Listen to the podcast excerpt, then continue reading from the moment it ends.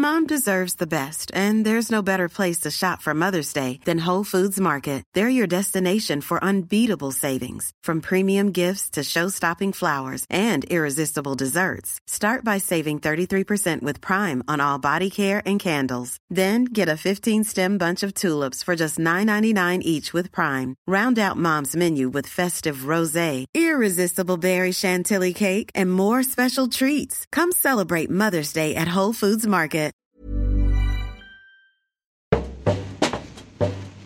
Si alguien sabe de podcast en México, de dónde vienen y hacia dónde van, es Dani Sadia, fundador de la primera red de podcast en México, Dixo. Lleva haciéndolos desde hace 15 años, cuando los podcasts se publicaban en páginas web que no estaban hechas para soportar audio, en tiempos en los que todavía no se masificaba la palabra influencer y en los que el podcast apenas era una promesa, no la industria multimillonaria en la que se han convertido. El mercado ha cambiado radicalmente, según cuenta. La monetización es difícil, monopolios han aparecido y en general los espacios para la autenticidad se están acotando. Y a pesar de ello, para él no ha habido mejor momento en la industria para hacer podcast. Hoy, este veterano asegura que apenas se están cosechando las semillas que él, toda una generación de creativos, sembraron hace tres lustros en los albores del podcast en México. Fundada en 2006 y con más de 6.000 producciones en su haber, Dixo es la primera plataforma de generación de podcast en español del mundo. Desde un inicio, Dixo se ha dedicado a poner las ideas, los guiones, las voces y las grabaciones de miles de podcasts mientras que ha recurrido a otras plataformas para su difusión y monetización. Lo hizo primero con el extinto sitio de noticias y mensajería instantánea Prodigy MSN y más recientemente aporta contenido original para plataformas como Acast, Deezer, Amazon Audible y Spotify. Asimismo, genera al año cientos de producciones para terceros y contenidos para marcas. Para la generación el trabajo de Dixo es fácilmente reconocible gracias a sus producciones durante la primera década del siglo XXI y que involucraron a talentos radiofónicos ligados a la escena independiente de aquel entonces, como Fernanda Tapia, Abel Membrillo, Raúl Vázquez Rulo, Francisco Alanizo Pitas, Mariana Hernández, Rubín Trujillo Trujo o Roberto El Warpig Muñoz. Aunque Dixo inauguró el estilo de charlas y entrevistas para el podcast, buena parte de sus producciones se caracterizaron por el formato de monólogo en el que las voces desarrollaban sus ideas sobre temas cotidianos o contaban historias personales. Hablaban sobre los franeleros, el fútbol, el nuevo rock mexicano o la vida misma.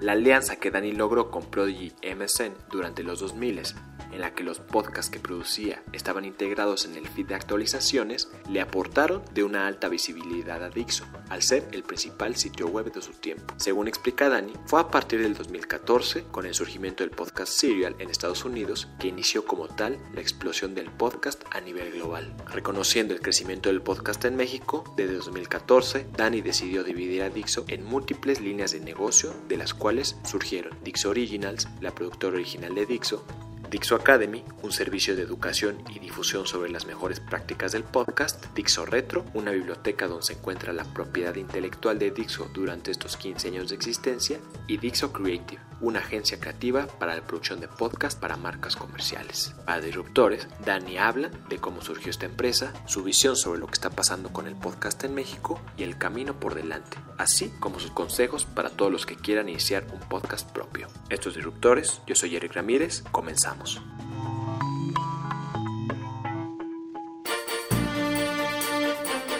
Disruptores.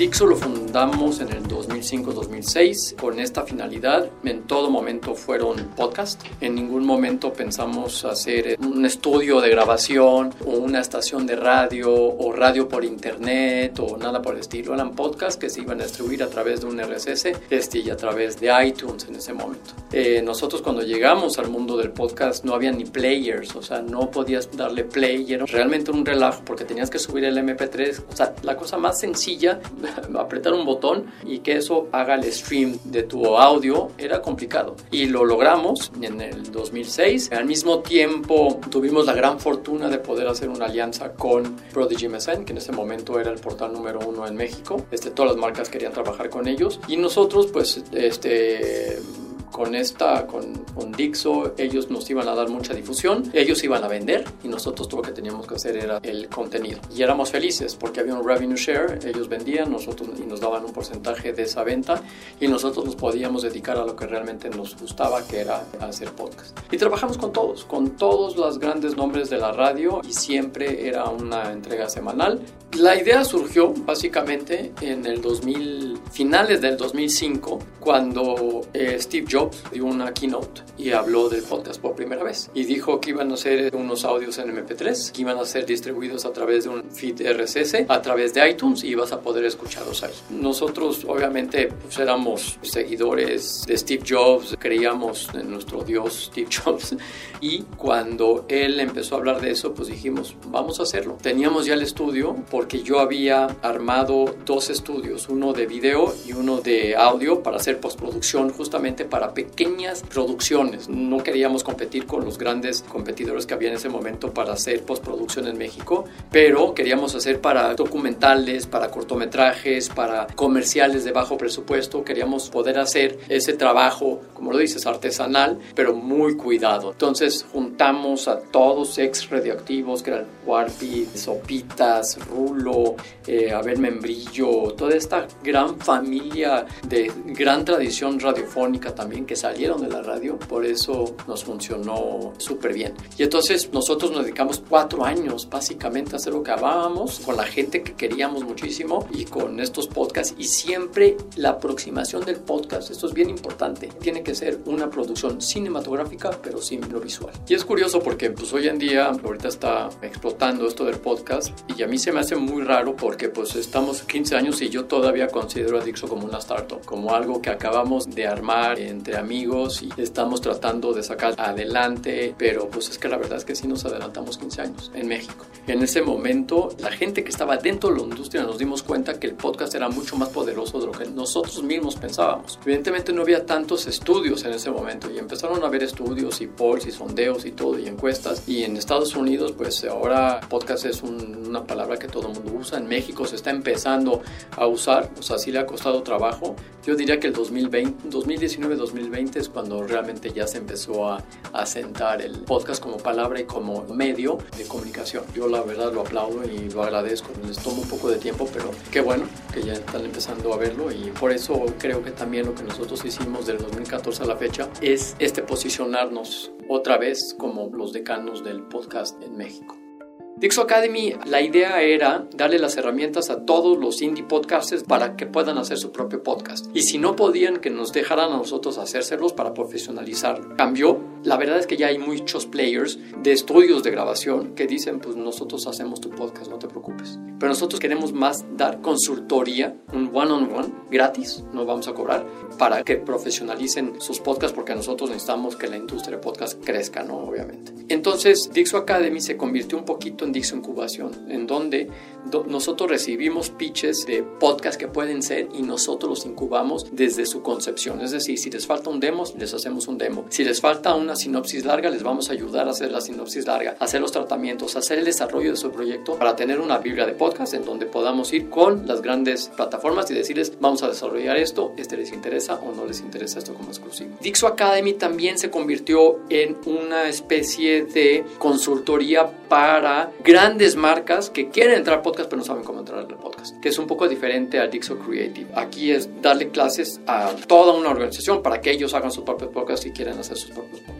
Y tenemos el quinto que es este Dixo Retro. Tomamos toda esta historia histórico y aquí ha sido una verdadera pesadilla. Son casi 6.000 publicaciones. Tienen que ser fáciles de encontrar y nosotros pues, no tenemos los presupuestos para contratar gente que, que saque el sitio. Una cosa tan sencilla como un sitio de internet, uno pensaría, pero no, o sea, si necesitas una administración, una base de datos, es una barbaridad, entonces necesitas programadores, o sea, llevamos un año más o menos tratando de desarrollar el podcast. Recibimos mails, todos quieren escuchar los de Fernanda Tapia, del Muñecón, los de Blue Demon nos los piden también, los atemporales, los que no eran coyunturales y que pues nada más te hablaban de una situación, de algo que les había sucedido. Y hoy en día recibimos de millennials más que todo, todos estos que crecieron en 2006, 2007 con el Warpig y todos ellos, o sea, sí, sí nos los piden y por eso nos dimos esa tarea de hacerlo. Pero pues las nuevas generaciones no tienen ni idea quién es el Warpig, no tienen ni idea quién es el muñecón, no tienen ni idea quién pues en realidad ni Blue Demon. En Dixocasters tenemos más o menos eh, diferentes verticales de nutrición, de política, de política internacional, de crítica de cine, tecnología, todas menos deportes. Todavía no hemos encontrado exactamente lo que queremos hacer con deportes, porque deportes está sobresaturado, entonces queremos tener algo muy, muy específico. Y en Dix Original estamos sacando por lo menos una producción mensual, una producción mensual con diferentes plataformas. Con Deezer estamos trabajando mucho, con Amazon Audible estamos trabajando mucho. Es más, ahorita está Shanique Berman acá, viene a grabar ya los últimos toques a una serie que es eh, la historia de Marcela Basteri, actualizada, eh, que es la mamá de Luis Miguel, que estamos haciendo para Amazon Audible. Hicimos una con Oscar Jaenada, este, que se llama Los 100 millones, que también ya se entregó en Audible. Estamos más o menos como a una o dos producciones con diferentes plataformas. Deezer, Podimo, Spotify, Amazon Audible. Y tenemos ya de branded content con Librerías Gandhi, que se llama Desde Librero. Estamos por más tarde a las 12, vamos a hacer otros pilotos con otra gran, gran, gran marca este, para hacerles esto. Como demo, hacer dos pilotos para que más o menos entiendan el reach, porque es muy complicado darle a entender a una marca en papel lo que puede ser un podcast. Con un audio, pues ya se lo mandan a quien sea. Creo que en México tenemos una gran tradición radiofónica, eso es un hecho. Pero la aproximación que están teniendo muchos indie podcasters al podcast y las marcas al podcast y las agencias de publicidad al podcast es el formato de entrevista siempre no entienden que hay otros formatos que es el de ficción, que es el de no ficción, es el de true crime, el de narrativo, es el de monólogo, o sea, como que no lo perciben así. En este momento mucha gente me pide que lo ayudemos a hacer un podcast, pero siempre vienen con la idea de un podcast de entrevistas. digo, es que te estás perdiendo de un mundo que es la ficción, poder escribir tú una historia de ficción, una historia de true crime, que es no ficción, que es documental, y un trabajo periodístico interesante, y lo estás bajando a hacer nada más una entrevista en donde pues nada más vas a, platicar de un tema con un experto. Entonces eh, yo creo que ese es uno de los grandes problemas que tenemos ahora en México de esa percepción. Y aparte que hay muchos youtubers que vienen de YouTube y ya se meten dentro del podcast pensando que nada más extrayendo el audio de su canal de YouTube pueden hacer un podcast. Entonces eso sí me hace mucho ruido a mí la verdad. Y por eso hicimos una área en Dixo que se llama Dixo Creative. La idea es darle ese apoyo a todas estas marcas agencias de publicidad, agencias de medios, que no entienden bien lo que quieren con el podcast, pero saben que necesitan un podcast. Pero entonces vienen con nosotros y nos dicen, quiero un podcast que sea una entrevista desenfadada y que sea buena onda y que sean unas hostes así increíbles y que haga buenas preguntas, etc. Está bien, o sea, eso te lo podemos hacer sin broncas, pero no creo que es lo que tú necesitas. Yo creo que necesitas un engagement con tu gente este, y tratar de hablarle o los valores de la marca. O sea, no ven todavía el valor de un branded content en podcast. El podcast es pintado para branded content, para hablar de valores y las misiones de cada una de las marcas no lo tienen bien visualizado todavía. El revenue model de un podcast, otra concepción errónea que tenemos en México. O sea, pensamos que tiene que ser exactamente el del patrocinio, como en Estados Unidos. Pensamos que el podcast tiene que ser el presenta presentó y se acabó y te lo van a pagar por CPM, por CPM de por downloads, básicamente, ¿no? Y sin embargo hay miles de otras maneras de poder monetizar tu podcast. La marca tiene que entender que no necesita ser consume esto. Y la otra que creo que también falta en el brazo de la monetización es que en realidad, y esto es el santo grial lo que te voy a decir ahorita, ¿eh?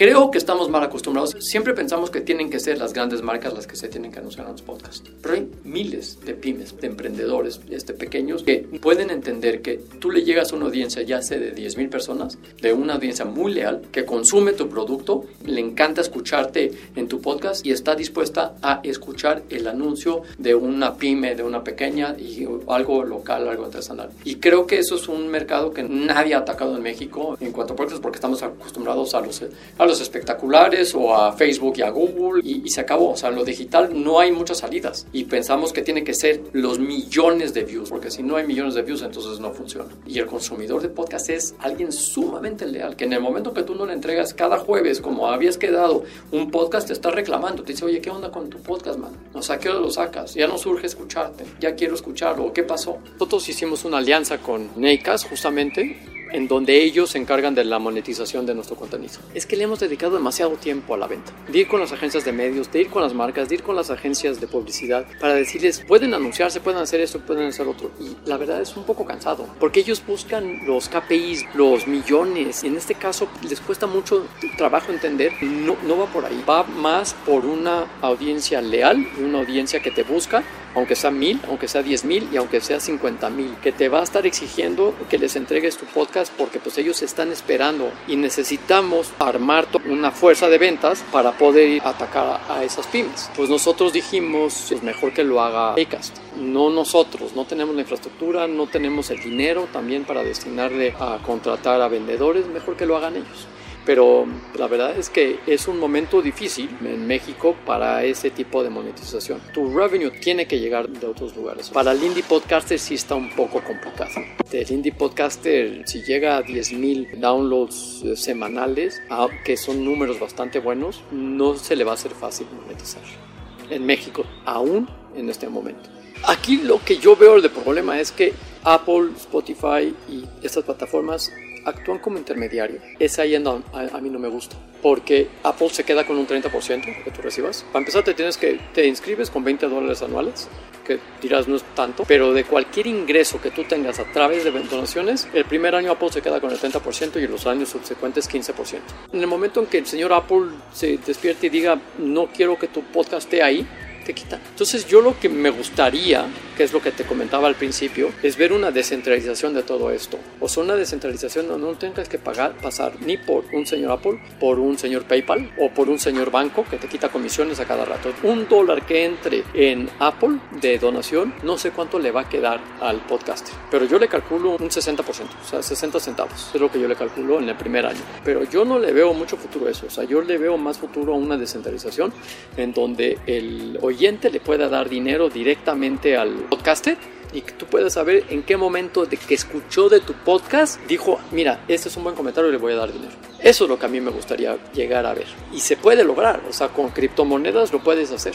El camino que nosotros elegimos es hacer contenidos originales, porque esos son los que se cobran bien. La monetización con Acast o la monetización de los podcasts, de la red de podcast, pues no está ni al milésimo por ciento a Satoshi de, de lo que se está comercializando en Estados Unidos. O sea, ya hay una industria de un billón de dólares. O sea, la verdad es que es un laboratorio de lo que quiero hacer con Dixo 3, de las cosas que podríamos hacer en conjunto con la comunidad de podcasters para darles todas esas herramientas y para que vean que existen esas herramientas. Y sí, estar a la vanguardia de la tecnología, que, que Dixo 3 en ningún momento se va a pelear con Spotify ni con Apple ni nada por el estilo. Al contrario, podemos trabajar algo juntos porque esa va a ser la tendencia. Es una plataforma, básicamente, trabajando con desarrolladores del mundo entero que ya hayan pensado en esto y empezar a hacer alianzas con ellos para decirles, mira, yo te pongo mi contenido, vamos a subirlo a tu plataforma descentralizada dentro de blockchain y que te puedan también dar una contribución, una donación en tus comentarios, en el chat o en tu podcast. El reto inmediato es hacer esa alianza, ese merge con algún player importante. Ahorita ya es pasar de ligas menores a ligas mayores. Con la gente con la que trabajo ya es ligas mayores, México. O sea, yo sí quiero Latinoamérica, o sea, definitivamente el mercado es de la TAM y el mercado hispanoamericano. Y, y necesito el key player para poder hacer esa alianza o ese merge o esa adquisición de tal manera para poder llevar esto a, a estos mercados. Me gustaría tener un, obviamente una inyección capital. Con la pareja adecuada, Dixo estaría años luz de todas las que vienen acá. Las que se han instalado y las que se quieren instalar.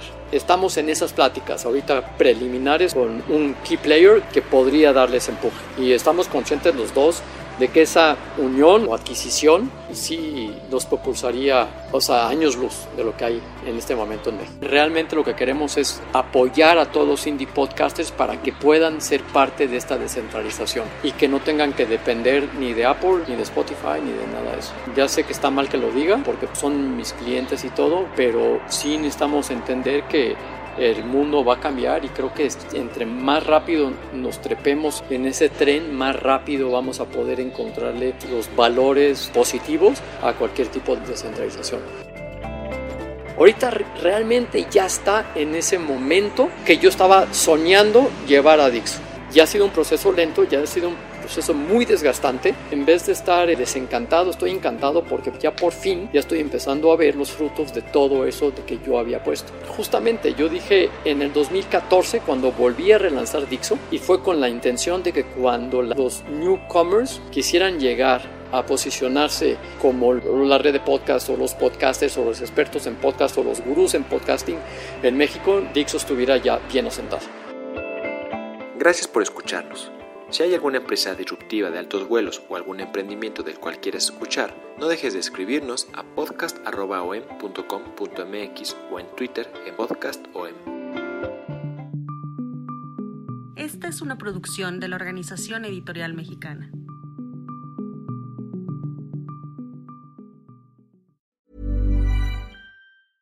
Mom deserves the best, and there's no better place to shop for Mother's Day than Whole Foods Market. They're your destination for unbeatable savings, from premium gifts to show-stopping flowers and irresistible desserts. Start by saving 33% with Prime on all body care and candles. Then get a 15-stem bunch of tulips for just $9.99 each with Prime. Round out Mom's menu with festive rosé, irresistible berry chantilly cake, and more special treats. Come celebrate Mother's Day at Whole Foods Market.